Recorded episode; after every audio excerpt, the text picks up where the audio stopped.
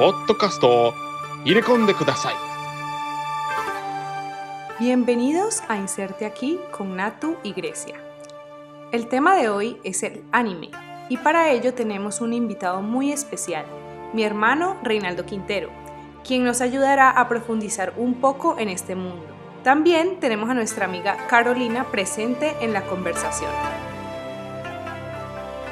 Rey, por favor, cuéntanos un poco quién eres, cuántos años tienes, qué haces, cuáles son tus hobbies.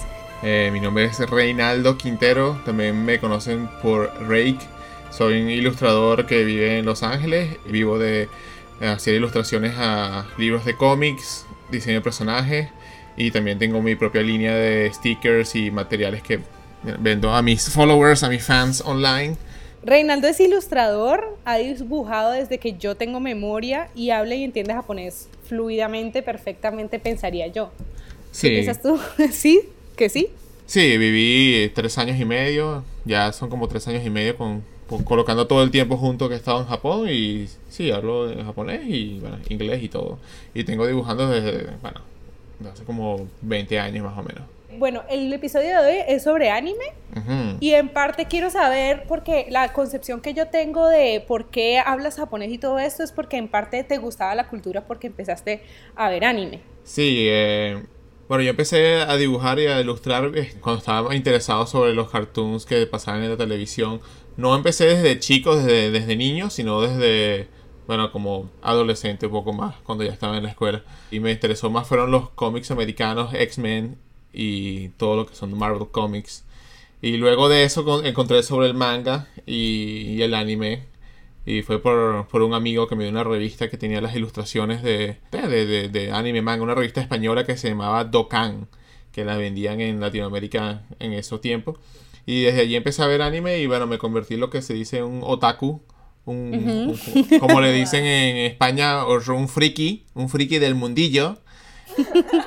Y, ¿Puedes, ¿Puedes definir, por ejemplo, qué es otaku para la gente que no sabe? Ah, otaku en, en japonés o en Japón tiene una, una connotación un poco negativa porque es un otaku es alguien que está obsesionado a un punto que es este puede ser como dañino. Entonces un otaku es alguien que tiene como un hobby pero es como que too much, es demasiado. Pero también hay gente que dice otaku que están dedicados al, al craft, al su trabajo, pues están dedicados a hacer su, su, su hobby, pues. Y en, y en anime, sí, otaku es alguien que sabe todo sobre el anime, los directores, cuándo salió del, el tal anime, es- es- se creen que son un conocedor completo de eso. O puedes ser un otaku que está eh, enfocado en una serie o en, tres series particulares. Creo que es un término que le dieron los americanos cuando llegaron los, los, las cintas de VHS. Y otakus no, no tiene esa connotación en Estados Unidos y, y en, y en América no es tan negativo, sino más positivo, porque si eres otaku es, es que sabes y conoces, pues. Pero en Japón es algo un poco negativo. Cuando yo estuve en Japón, yo nunca dije que era otaku, o sea, ni... nunca. No, no ¿En me serio? no, no dije que era otaku porque en realidad ya, bueno, también en ese momento no era un otaku, pero con, sobre todo si te gusta el, a- el anime el manga en- en Japón es, no es muy bien visto por las personas normales, aunque todo el mundo ve, ve- lee, lee manga y lee cómics, pues están en la, en la, en la sangre de la cultura en Japón, pues. Pero cuando, cuando hablas que eres un otaku es que estás nada más dedicado a eso y no o, te faltan como skills te faltan como herramientas de, sus- de- en la sociedad no sé depende es, es como tiene un aspecto negativo en Japón pero en, en lo que es Latinoamérica Estados Unidos y todo esto es, es algo positivo pues Y ahora que estabas hablando de que te empezaste a interesar el anime, porque también te gustaban los cartoons y todo esto, cuéntanos cuál es la diferencia entre un cartoon y un anime. Ah, bueno, cartoon y el anime. Anime es, eh, es un, ¿cómo se llama? Una abreviación de animation. Entonces, anime es anime y es todo lo que es animado que ves en la televisión que, que, que tiene animación. Y manga es todo es que es el, es, es el cómics. Entonces hay una gran diferencia. La gente dice, no, estamos viendo algo manga, está completamente equivocado porque en realidad estás eh, estás viendo anime. Y cuando dice, alguien dice, no, con estilo anime, dice, bueno, estilo manga anime. Si es un cómic, si estás haciendo un cómic, tiene que ser manga. Si estás haciendo estilo animación, estilo anime. Entonces hay esa diferencia entre eso. Cartoon es cartoon que es el, lo que le han dado aquí en, en Estados Unidos, que era el cartooning, el dibujo de, de cartoon, pues. ¿Cuál es la delgada línea entre, entre diferenciar, por ejemplo, un cartoon de un anime? O, por ejemplo, diferenciar un, un cómic de un manga. El estilo de dibujo y el estilo de la narrativa. Un cartoon es como más orientado hacia niños. En, estoy hablando en, entre los 90 y los 2000, los 80. Cartoon siempre ha sido relacionado con los niños, eh, los picapiedras, sobre todo cartoon también en los que aparecen los periódicos. En cuanto a cómics, es igual, eh, se diferencia del, en la, del manga y entre cómics es que el manga tiene más secuencias. Cuando ves un, un, manga, puedes ver la secuencia y va como una manera un poco más lenta que el cómics. El cómic usualmente eh, son dibujos que a veces tienen secuencia, pero usualmente es un dibujo que te representa algo y tiene un montón de diálogo. Es como que te va enseñando momentos y a veces te enseña secuencias, cuando el manga es más secuencial. Te, metes más en el mundo. El manga es más interesante en ese aspecto, pues, porque te dan tiempo de, tener buena, una lectura más tranquila. En cambio, el cómics es más, ves la imagen, lees vas procesando, pasas la página, ves todos los superhéroes brincando y haciendo todo esto, vas leyendo algunos de los diálogos. En cuanto al manga sería, ves una página, ves Spider-Man brinca de un lado, cae hacia otro lado, sale Capitán América, le dice algo, y hay, como una, una secuencia como más, un poco más entretenida y con tal vez con un poco más de acción. Creo que el cómic es como que captura el momento y el manga es como que captura un poco más la acción del momento. Qué interesante. Sí, bueno, también el estilo de dibujo, ¿no? El manga es un poco más... El manga, bueno, el principal es que el manga es blanco y negro y el cómic tiene color. ¿Hay mangas a color? Eh, hay mangas a color, pero muy pocos. Lo que pasa es que el manga es blanco y negro es porque los japoneses ven mucho manga, leen mucho manga, demasiado.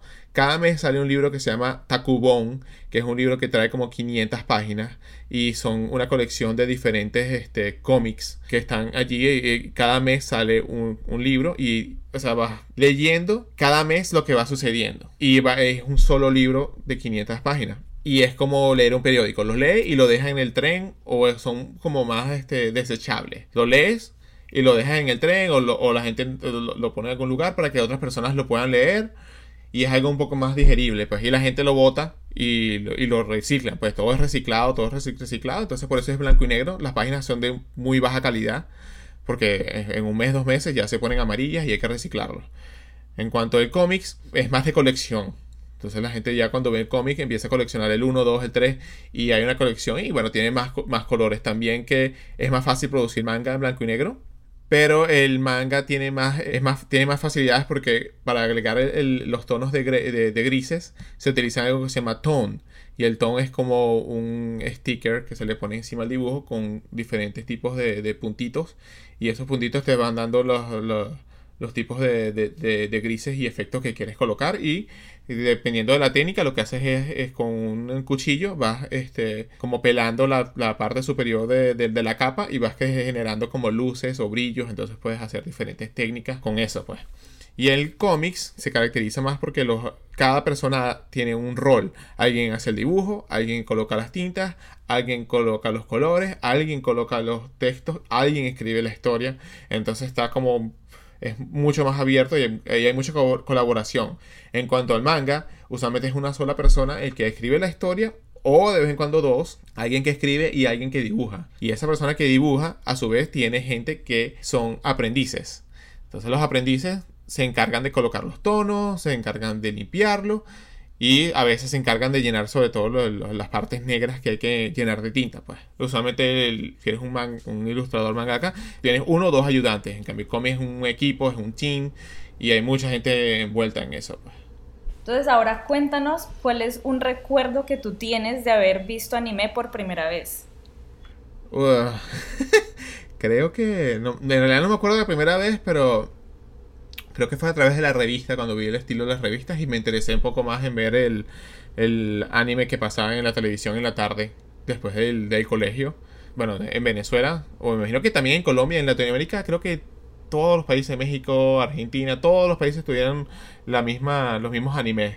Y pasaban que sí, Dragon Ball, eh, Sailor Moon, que Pokémon, eh, eh, Supercampeones, eh, Subasa, los Supercampeones, pasaban Slayers, los Justicieros, los Universe, Slam Dunk, a veces pasaban Dragon Ball, Dragon Ball Z y Dragon Ball normal. eh, y también Dragon Ball GT. Entonces era, era muy entretenido porque desde las 4 y media hasta las 7 de la noche estabas viendo todos los capítulos y bueno, ¿a qué hora vas a hacer la tarea? No sé. sí, bueno, eso, esos fueron los, fueron los animes que, que vi al principio y ya cuando como, como cuando ya conocía más de, de, lo que estaba pasando en la televisión, me enteré de todo ese mundo del manga, del anime que tenía años, ya eh, décadas rodando, y muchos animes y muchos mangas que nunca llegaban porque no, ese, esa cultura no, no había llegado a Latinoamérica tanto como, bueno, obviamente como Japón, pues. Y aunque es muy gracioso porque el anime en Latinoamérica ha estado más acentuado que en Estados Unidos. Estados Unidos le, costó mucho empezar a aceptar lo que es el, anime y el manga. Yo creo que en los 80, los, ya en los 80, principios de los 80, 83, ya estaban pasando Messenger y eh, animes de, robots y diferentes animes que eran clásicos, pues Astro Boy y Candy Candy, muchos animes de los 80 ya lo estaban pasando en Latinoamérica y en Estados Unidos ni siquiera saben de eso, no sabían. Sobre todo había un rechazo porque la cultura era algo diferente, no lo entendían, no lo querían entender, eh, somos americanos y como que no, no, no querían que entraran al mercado. Y fue a través de las películas de Akira y la película de Ghost in the Shell que el mercado se abrió cuando vieron esa calidad de animación, la calidad de la historia, que es mucho, más este, profunda y mucho más interesante que te deja pensando. Se convirtieron en clásicos, no tanto, se convirtieron en clásicos en, Japón, pero mucho más en Estados Unidos, porque todo el mundo la vio, todo el mundo se vio esos VHS y se pasaron por todos lados. Entonces de allí empezaba a abrirse todo lo que fue la, ¿cómo se llama esta empresa que se llama Manga? Y esa se llama Manga Video y era puros DVD de, VHS de, que podías rentar y tenías todo que decía Ghost in the Shell, Akira, y después este, pasaron eh, Doji y otros, otros mangas, otros animes que fueron abriendo poco a poco el camino, y también Ghibli, con, creo que uno de, los grandes pasos fue cuando Ghibli ganó el Oscar con la película de Spirit Away, y eso fue otro paso más como estableciendo que, que hay otra cosa diferente, pues que, que hay que prestarle atención, pues. Y que todo eso se dio en, en, nuestra época, en nuestra infancia, porque por ejemplo Estudio Ghibli nació en los 80s, Akira y todas esas películas son como de esa época, ¿no? Sí, bueno, no, no sé en qué, en qué lado quieres que me enfoque más, si quieres que hable más del impacto que estuvo en Estados Unidos o el impacto que ha tenido en Latinoamérica, no sé. Pues te iba a preguntar, de hecho, algo interesante de tenerte aquí también es que tú has vivido en Venezuela, viviste en Londres, eh, viviste un tiempo en Japón y en este momento estás en Estados Unidos. Entonces se podría decir que también has conocido un poco la cultura eh, de los Estados Unidos y en ese sentido me gustaría saber, por ejemplo, por qué crees que se dio un impacto cultural mayor, por ejemplo, en Latinoamérica que en Estados Unidos y por qué de hecho se dio ese impacto en la cultura occidental siendo como algo tan, el anime a veces se ve como algo muy oriental y, simplemente es de allá y ya. Bueno, en realidad no te podía decir por qué en Latinoamérica fue así, yo creo que fue porque tal vez era más fácil comprar, tener la licencia de los animes tal vez era más barata y es más fácil hacer ese pasarlo en la televisión pues. Este, ese es mi lo, que lo que creo que sucedió. Aparte que bueno se abrió, un mercado para la gente que hacía las voces el doblaje en español. Y pienso que a través de eso fue que que se, abrió más el mercado. Y esas personas que le gustaban el cómic, el manga, sobre, le, gustaba el anime en los 80, se se crecieron y empezaron a traer más anime, empezaron a traer más cosas, se convirtieron en otakus y empezó a crecer todo eso un poco más en Latinoamérica. Y de hecho, bueno, yo fui, yo, yo creé mi, un grupo en, en, Valencia, mi ciudad, de anime manga, porque yo quería contactarme con otras personas que tuviesen la misma afición, que era algo un poco más difícil, porque en Latinoamérica siempre se ha dicho que, bueno, si, eres, si ves cómics, si ves, eh, eh, animación, eres un niño siempre, siempre fue algo un poco más difícil conseguir gente que nos viera y estuviese involucrado en eso. Siempre fue un grupo pequeño. Y yo quise unir todos esos grupos y hice mi propia organización de, anime y manga y creé una asociación y, empecé a hacer varios eventos en, en, Valencia, mi ciudad. Entonces yo creo que, que esas uniones en diferentes países empezaron a crear todos estos eventos de, sobre el anime y el manga y eso fue otra de las razones por la cual se empezó a crecer, empezó a crecer más la afición en, en Latinoamérica porque se fueron organizando por, por esa falta, porque cuando uno ve el anime, cuando uno ve el deporte, cuando uno ve, tiene alguna afición, quiere discutirlo con alguien, ¿sabes? Hay algo en tienes interés común y bueno, a través de eso se empezaron a hacer todas las convenciones. Y también se le dio un valor como agregado porque era algo que venía desde lejos, ¿sabes? desde, desde, Japón, pues. Y tener un, un, un cómics, tener un, un, manga original de Japón, eso es como súper valioso, pues. Y poder experimentar toda esa cultura, bueno, se, es como, ¿sabes? Consigues tu grupo de personas y después ahí puedes crecer más. Entonces yo pienso que por eso fue que el, anime y, y, también por tenerlos en la televisión disponible, también creó, ¿sabes? ¿Cómo se llama esto? Awareness más... Eh, como más conciencia, más conciencia. Sí, más conciencia de, que, de que era algo que, que mucha gente disfrutaba sin importar la edad. Y eso es algo que, se, ha visto más eh, después del, del 2000, desde 2005, 2006, 2007 el anime y la, y la cantidad de gente que ha visto ha crecido tanto que eso ha influenciado el estilo de dibujo, en el estilo americano y el estilo de dibujo manga a su vez. Entonces, en, este año, en estos años que, son 2019, se puede decir que ese estilo de, de, manga anime se ha mezclado con cartoon, se ha mezclado con diferentes cosas y ha hecho que nazca una nueva era de, diferentes estilos como este Steven Universe. Que están fuertemente influenciados también en el anime, ¿no? Sí, sí. O sea, hay muchas cosas que son de referencia que yo, yo he visto de Steven Universe y la veo y veo, veo la misma animación que utilizaron en un anime en los, en a finales del 2000, ¿sabes?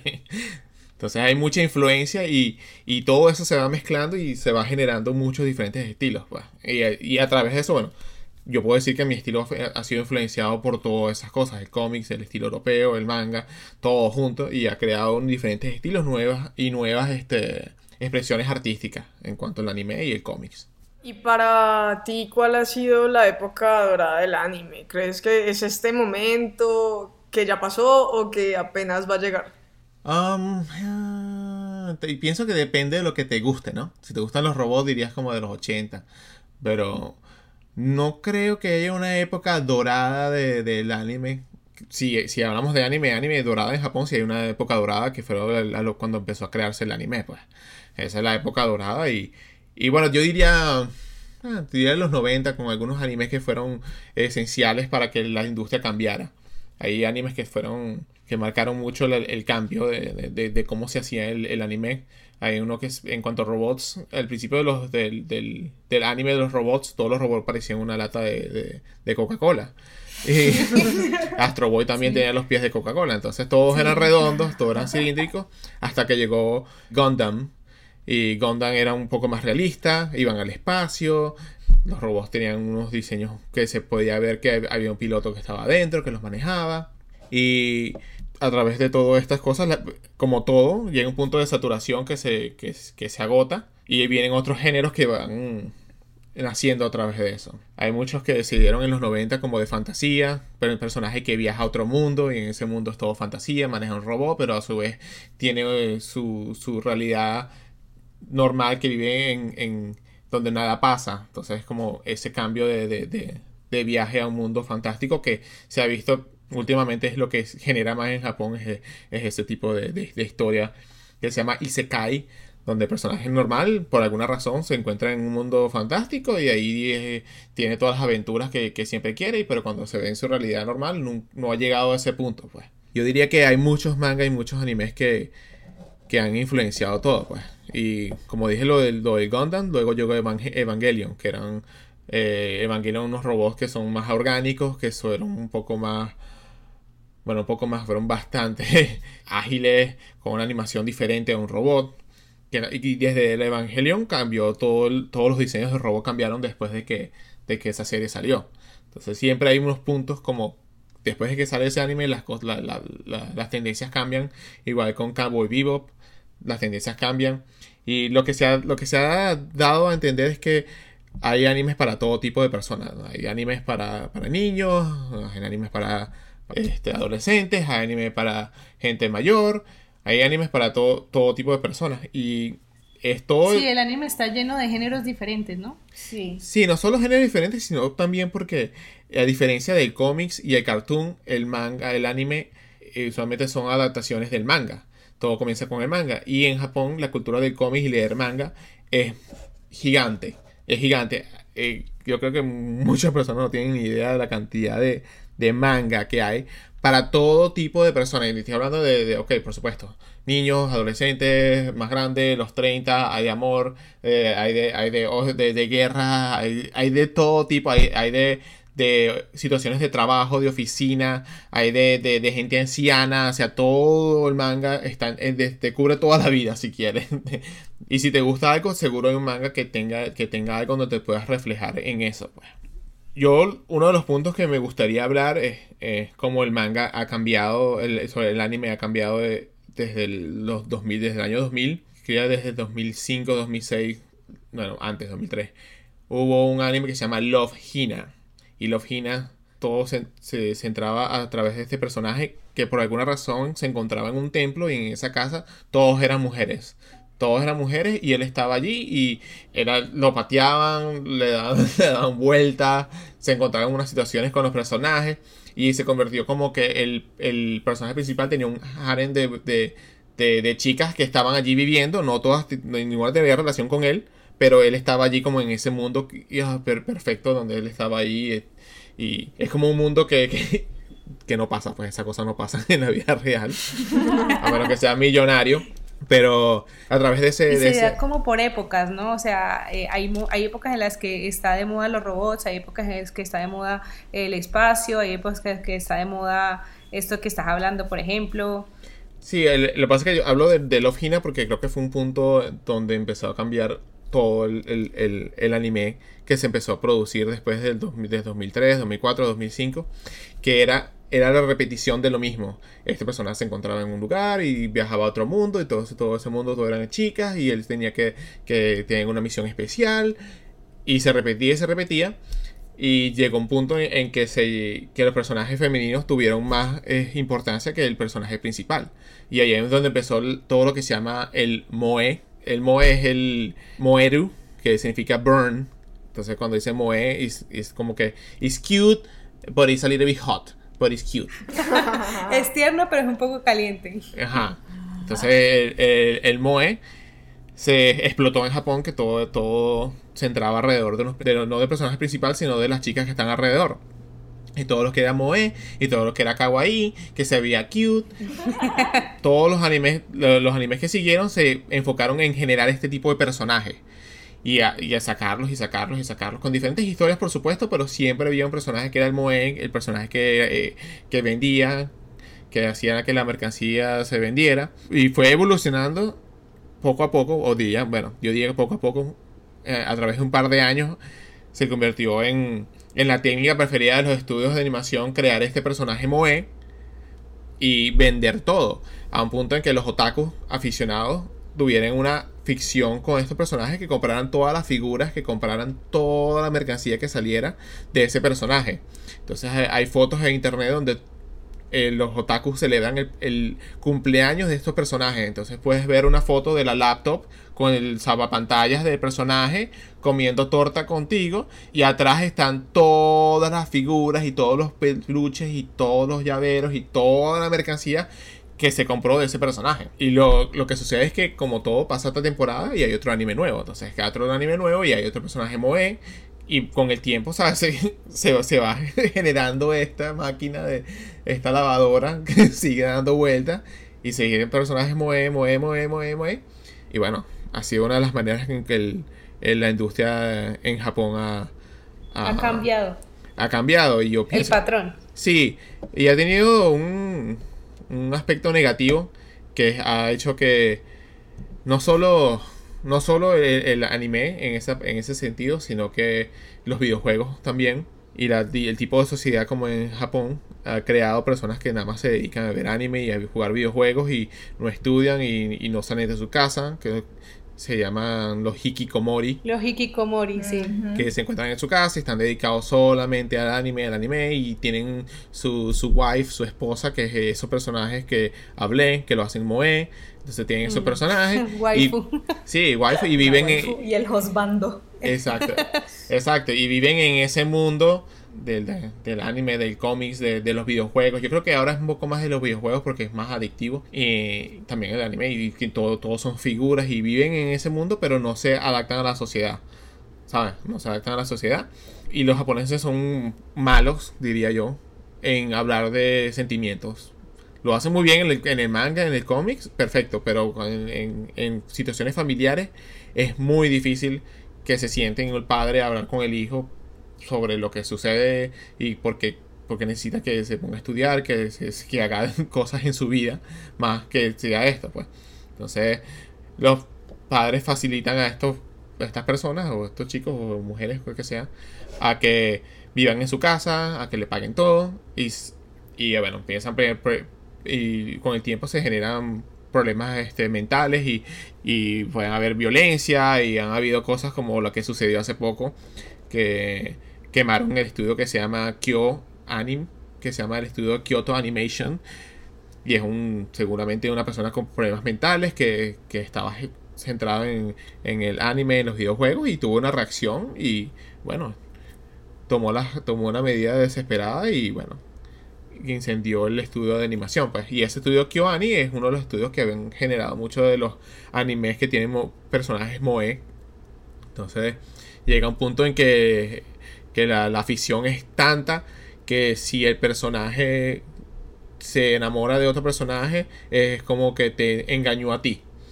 Entonces, es, es una cosa que, que- que se sale de control. Como pueden ver, quemaron el estudio, ¿no?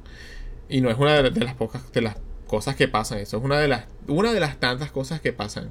Entonces, hay, hay- hay hay una diferencia entre, entre ser un otaku healthy que- y saludable a ser alguien que está dedicado nada más a, ese tipo de cosas. Y no es que sea solo el anime, sino también lo que son los grupos de, de- ídolos. En los grupos de, de ídolos como AKB48 o Morning Musume, todos estos grupos, sobre todo en, en Japón, que tienen 25 chicas cantando canciones y, y todas son canciones también de anime. Y entonces cada, cada persona que está en ese grupo se genera una afición, entonces todos están fijados en, el, en, en cualquiera de, los- de las cantantes del grupo.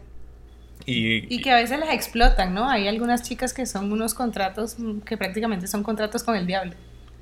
No, bueno, la mayoría son así y... y- no, la mayoría son así y también el... el- yo cuando estuve en, en- en Japón hay unos edificios que vendían anime, manga y había una sección, un piso dedicado nada más a idols. Entonces hay una sección de tal persona y tú compras todas las fotos que quieras comprar de esa persona que esté allí. Eh, Fotos o cartas o cualquier material y se convierte en, en otro en otro moe character como el anime, pero ahora son personas de verdad. Y el problema es cuando son personas de verdad y esa persona quiere dejar de hacer eso o, o quiere tener un novio, es imposible porque apenas tenga novio es una traidora y, y, la y hay cartas de muerte y hay, y hay cartas de... Sí, es, un nivel muy exagerado que, que es la falta, ¿sabes? La falta esta de, de atención social, psicológica en la gente en Japón y también se ha, digamos que se ha esparcido también a Estados Unidos y a otros lados. ¿El gobierno hace algo al respecto? En realidad yo creo que no. Yo creo que el, el gobierno tendrá alguna, alguna soporte, pero creo que no es tan, no es tan común. Creo que lo O que sea, no se hacen campañas. para no, no, combatir eso. no es, ese es el problema de Japón, no reconoce los problemas que tienen hasta que ya la cosa explotan y, y siempre es una, una manera de como, como que disculparse y después que se disculpan, bueno, ya nos disculpamos y bueno, ya veremos cómo sus- pasan las cosas y, y ahí vemos pues. Y también es este tipo de personas que no, no se, que tienen problemas mentales, psicológicos, no son recibidos normal en la sociedad. Entonces cuando en Japón es muy extraño ver a alguien que esté en silla de ruedas o alguien que esté eh, con algún problema de, de discapacidad en la calle. Es muy extraño que veas a alguien. digamos que con todo lo que acabas de decir, precisamente por eso creo que mucha gente considera que ser otaku es casi como un estilo de vida, ¿no? Y depende de cómo lo enfoques, a como dijiste que fuera de una forma más sana o que puede llegar a ser ya más loco en la que la persona está súper obsesionada y se encierra como en ese mundo sin tener habilidades sociales y desarrollar problemas mentales o todo ese tipo de cosas. Sí, eh, como, como dije, los personajes Moe no, no es solo eh, esa, esa, parte de los personajes Moe, sino que, que a raíz de eso se ha generado mucho lo que se llama fanservice y los animes. Sí, fanservice. Fanservice, sí, puro También pasa en el anime. Sí, y, y el problema es que cuando las personas se relacionan tanto con, con este personaje Moe, hay un desapego a la realidad. Entonces, Ay, bueno, perdón, pero ¿qué es fanservice? Porque hay gente que no, sabe, sí. Ah, fanservice, bueno, digamos con un chico se levanta la franela y tiene los abdominales y... es prácticamente lo que los fans quieren, lo reciben. Sí, o los personajes se le ven el pecho un poco más, o hay un lo que se llama panty shot, que se le ven las bragas, o... o Pantsu. Sí, entonces hay, hay mucho de eso. Y una de las cosas que más negativas, otra cosa negativa, es que se ha visto cómo el rol femenino en los mangas de anime es sexualizado de una manera mucho más de lo que debería ser, ¿sabes? Es como que too much, demasiado. Y esto se debe a la manera de, de cómo es el, la, la sociedad japonesa trata a la mujer. La mujer siempre se ha visto como una persona que ayuda en la casa, que hace lo que el hombre dice, eh, siempre hace lo que se le, lo que se le manda hacer. O sea, es una mujer sumisa. Sí, y eso viene de la época desde, desde cientos y cientos de años con las geishas, con los samuráis, con la jerarquía, con todo eso se ha visto mucho. Pues. Entonces la mujer nunca se, nunca se ha visto con una posición de poder.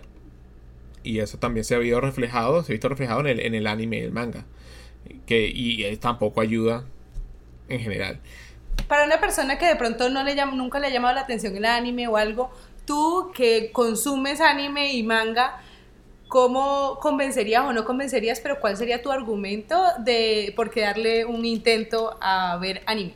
¿Cómo lo recomendarías? Bueno, yo lo debería, lo colocaría de esta manera, le diría, bueno, ¿has visto las películas de Disney? Sí. ¿Has visto las películas de, de Pixar? Has visto las películas recientes de Pixar, has visto Rapunzel, has visto Wreck-It Ralph, has visto eh, Finding Nemo, has visto todas estas películas. ¿Te gustan? Sí, sí te gustan. Bueno, imagínate que es lo mismo, pero solo viene de Japón y están hechas en, están dibujadas a mano. Y, dependiendo de la persona, de lo que le guste, le recomendaría algún anime o, alguna película. Yo empezaría con películas y no con series, porque las series necesitan más dedicación y más tiempo. Le recomendaría una película que vaya con o sea, que vaya acuerdo con la persona. La mejor recomendaciones que siempre se pueden hacer son Estudio Ghibli, que es algo para todo tipo de personas. Son muy bonitas las películas, todas tienen un mensaje eh, bastante profundo.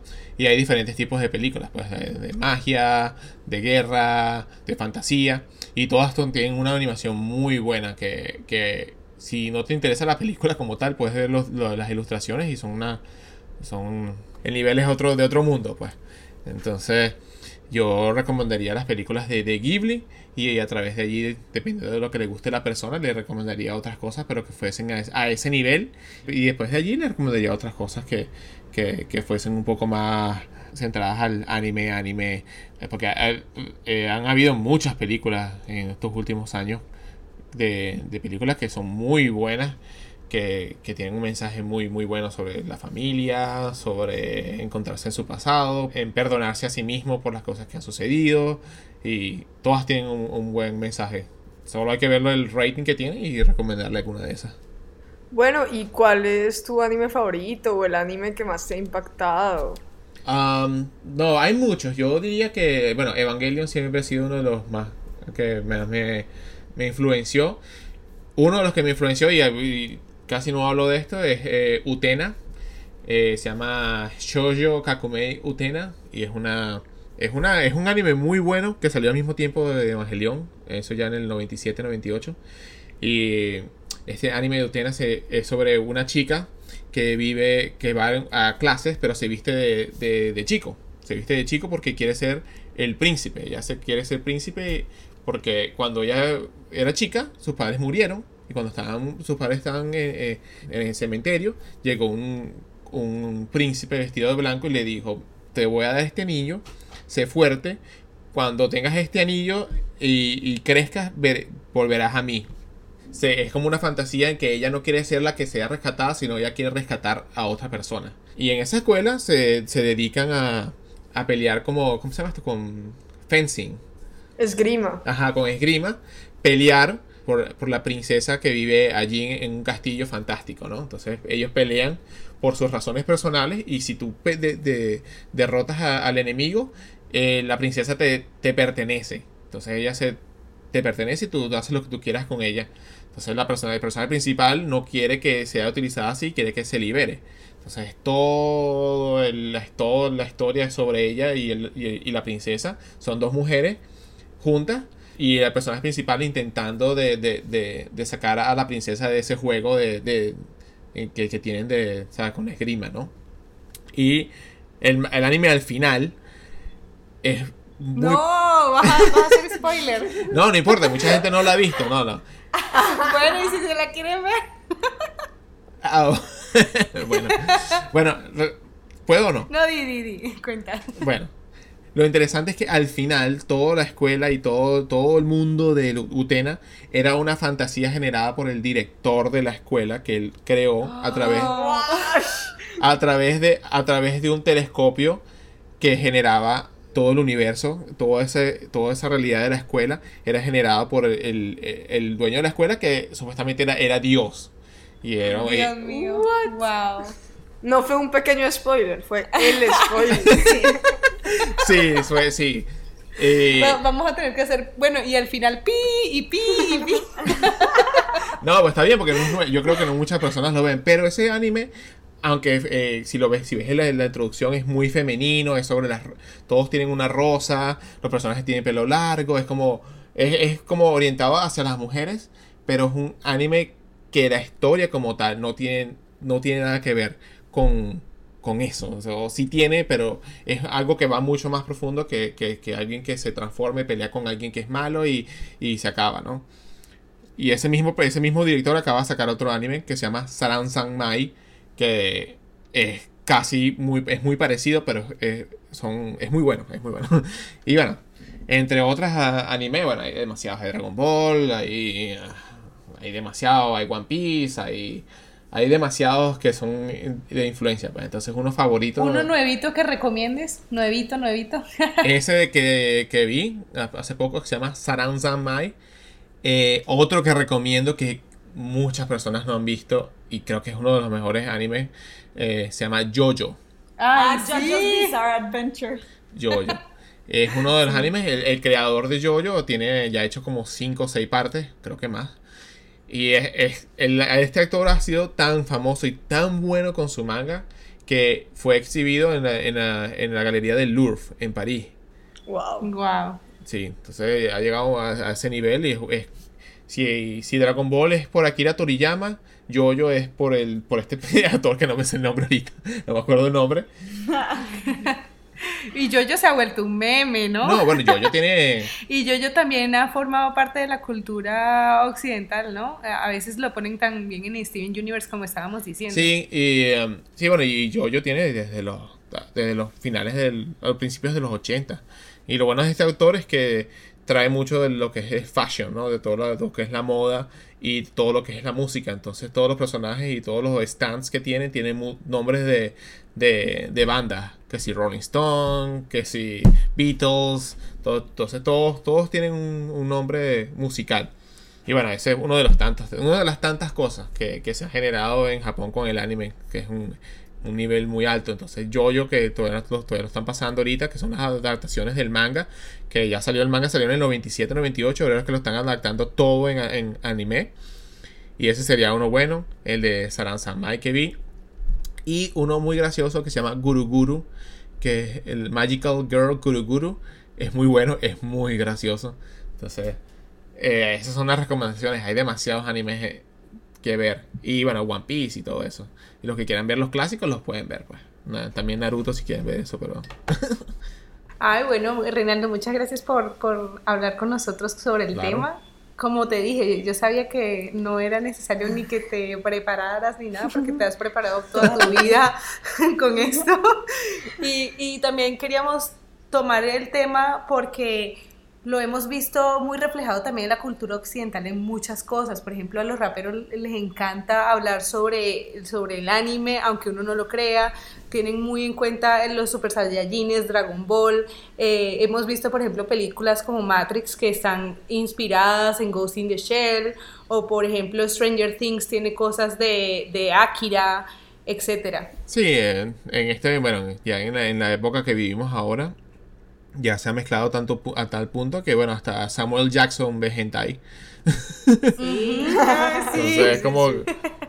eh, ya ha llegado, se, se ha llegado a ese punto, pues que ya se reconoce que, que la industria del manga, del anime, es, es muy, es- ya es parte de, de la cultura también, se ha integrado mucho, pues. Y de, bueno, de hecho yo voy a cada año a un show que se llama Anime Expo, que pasa aquí en Los Ángeles, que es la convención más grande de anime en todo Estados Unidos.